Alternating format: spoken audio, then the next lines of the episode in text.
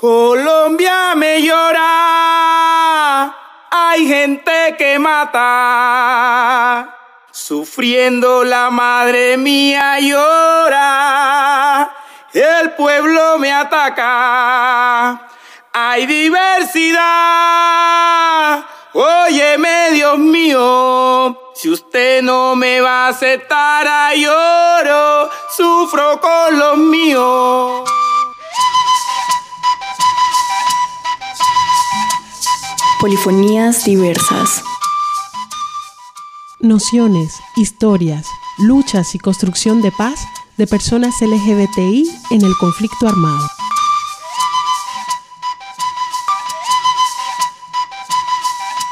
Bienvenidas a la segunda temporada de Polifonías Diversas. En esta ocasión estamos escuchando Cuando los pájaros no cantaban, volumen testimonial del informe final de la Comisión de la Verdad. A continuación vamos a escuchar el relato ubicado en el libro de las devastaciones y la vida, titulado Vivir en alerta, en la voz de Juan Álvaro Medina Lerzundi desde Florencia, Caquetá. A pesar de que las etiquetas no me gustan, la única que sí es la de ser un hombre gay, con su perfil muy su generis, ser hijo adoptivo de una pareja homoparental. Dos madres conforman el hogar disfuncional en el que crecí. Pero sea como sea, amo a mis dos mamás. Porque crecí con ellas. Ellas me dieron la educación, los libros, un buen colegio y nunca me faltó la comida. El hecho de haber crecido en un barrio de un pueblo de La Guajira en el que no había suficiente educación, pero sí una cantidad poderosa de prejuicios, sumados al hecho de ser criado por dos mujeres, me acarrió varias problemáticas. Sufrí abuso de la comunidad, el hijo de las machorras, el hijo de las lesbianas, tus mamás te encontraron en el mercado, tu mamá biológica es una prostituta que te dejó tirada por irse detrás de un hombre, entre otros muchos comentarios. Luego fui abusado sexualmente a la edad de 7 años con repetición a los 10. La primera vez fue un chico de alrededor de 18 años y luego fue un grupo de chicos que también eran pobres. Esos dos cuadros de abuso sexual marcaron mi vida.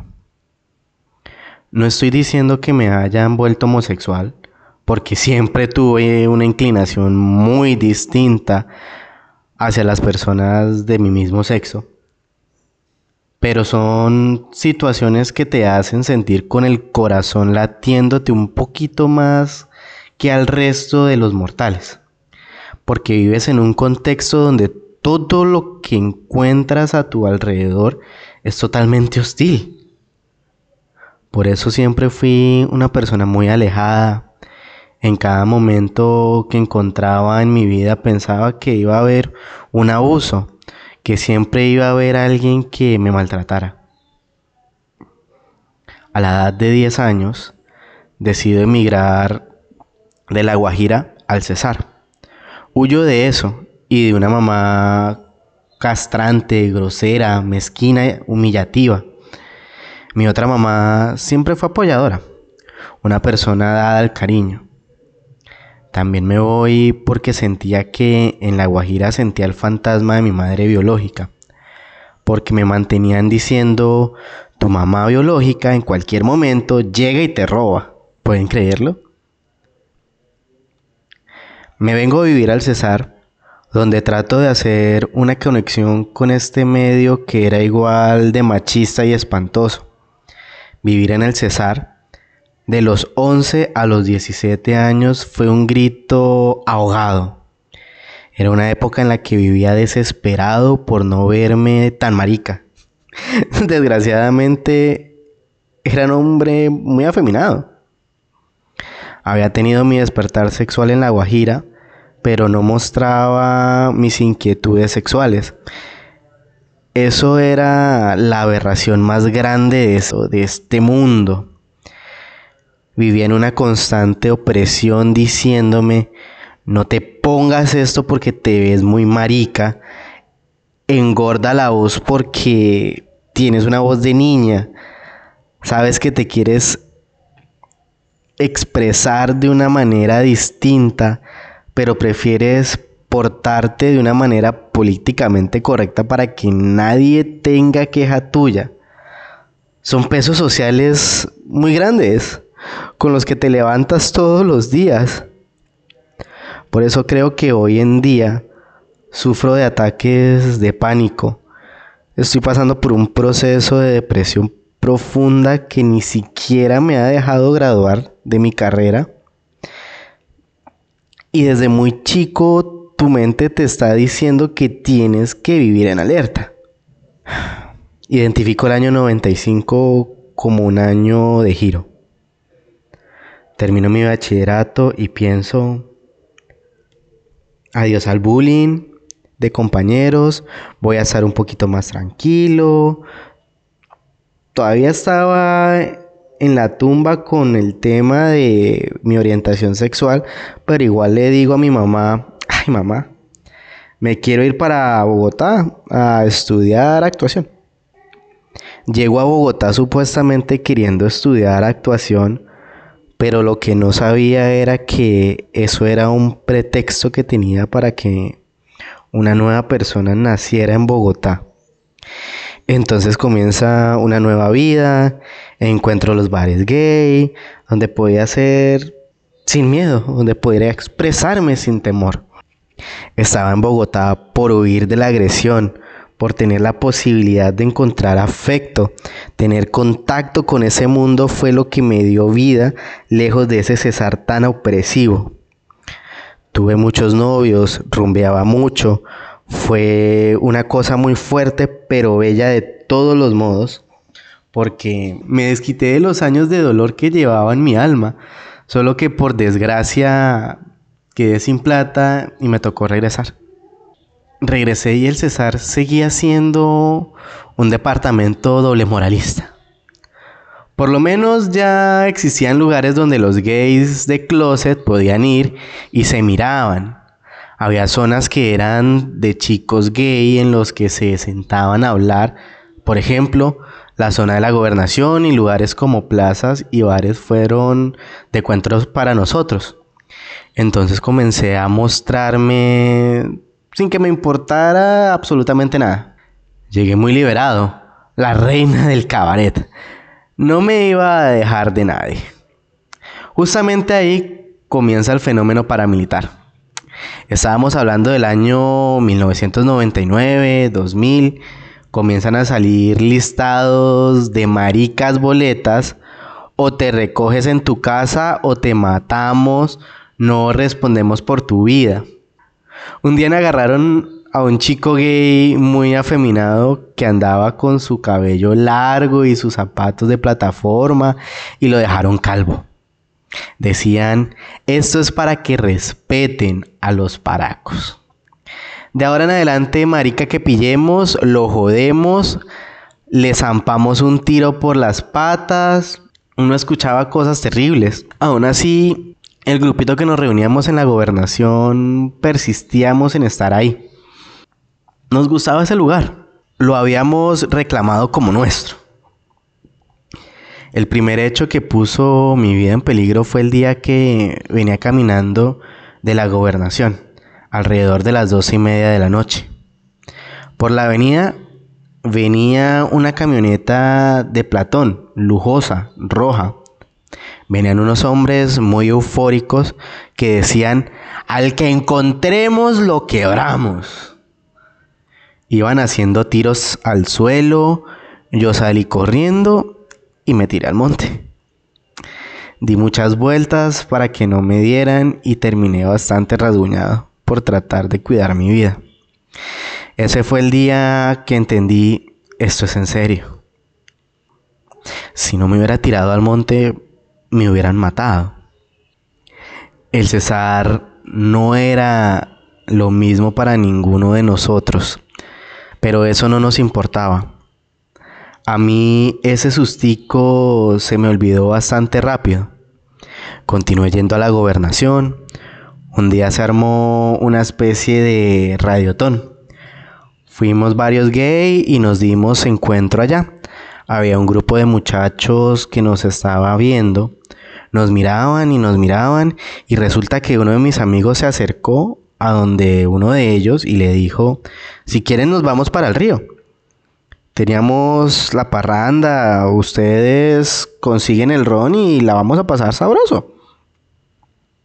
Total, se acabó el evento y comenzamos a interactuar, pero había algo en la actitud de ellos que no me gustaba porque se mostraban muy agresivos, muy machistas. Para mí fue como el primer campanazo.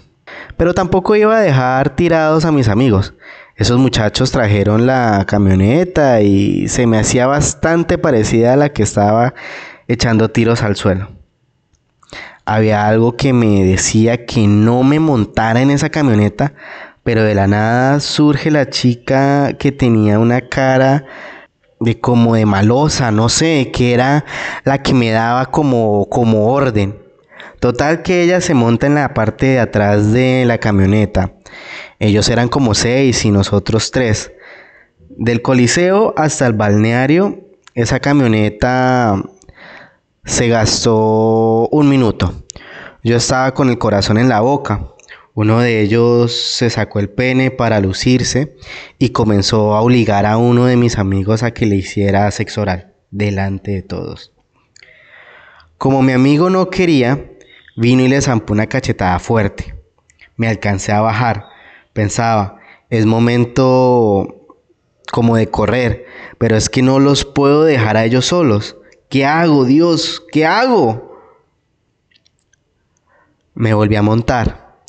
El otro chico seguía portándose mal con mi amigo. Le seguía pegando. Condujeron un poquito más y llegamos a un lugar oscuro donde comenzaron a pedirnos que nos quitáramos la ropa. Yo pensé, hijo de puta, nos mataron. Nos dejaron como Dios nos echó al mundo y nos dijeron que nos acostáramos en el suelo boca abajo. Lo único que me acuerdo es que a lo lejos sonó un disparo y ellos se asustaron. Prendieron la camioneta y salieron corriendo. Uno alcanzó a decir que nos iban a matar para que respetáramos a los paracos. Y nos dejaron sin ropa. Caía una lluvia y dijeron que se salvaron de esta.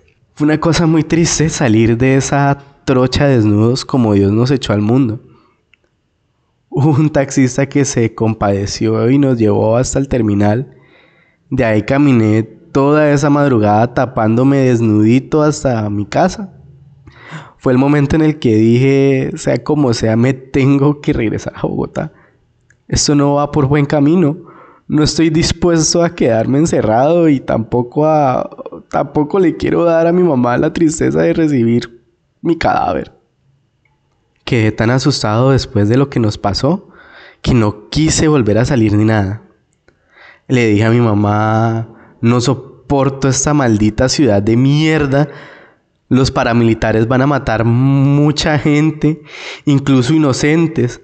¿Qué culpa tenemos los gays de que todo lo que está pasando? Y como en el 2002 no decido quedarme en el Cesar, mi vida estaba corriendo peligro. El hecho que me lleva a salirme nuevamente de mi tierra es el fenómeno paramilitar, que ya en esa época estaban las listas de las no sé qué maricas que fueron declarados como objetivo militar. Gracias a Dios, nunca terminé ahí. Creo que a mi mamá le hubiera dado un yello. En la lista había gente muy cercana a mí. Hubo muchas historias de vulneración, de muchachos que fueron golpeados por personas que se denominaban autodefensas. En Bogotá comienzo a vivir una vida un poquito más responsable en casa de algunos amigos, pagaba con trabajo algunas cosas hasta que encontré mi pareja. Luego hubo una situación económica que nos obligó a volver a cesar y desde entonces estamos viviendo aquí. Y bueno, volví y encontré el activismo, escuché de fundaciones que estaban ayudando a personas LGBT Me vinculé, les conté mi historia y estoy muy ligado a ellos. Nadie puede venir a callarnos. Pueden venir a decir que el César nunca ha tenido procesos como los que nosotros estamos refiriendo. Sí, los vivimos. Hubo personas que desaparecieron. Nuestros cuerpos están escritos con violencia.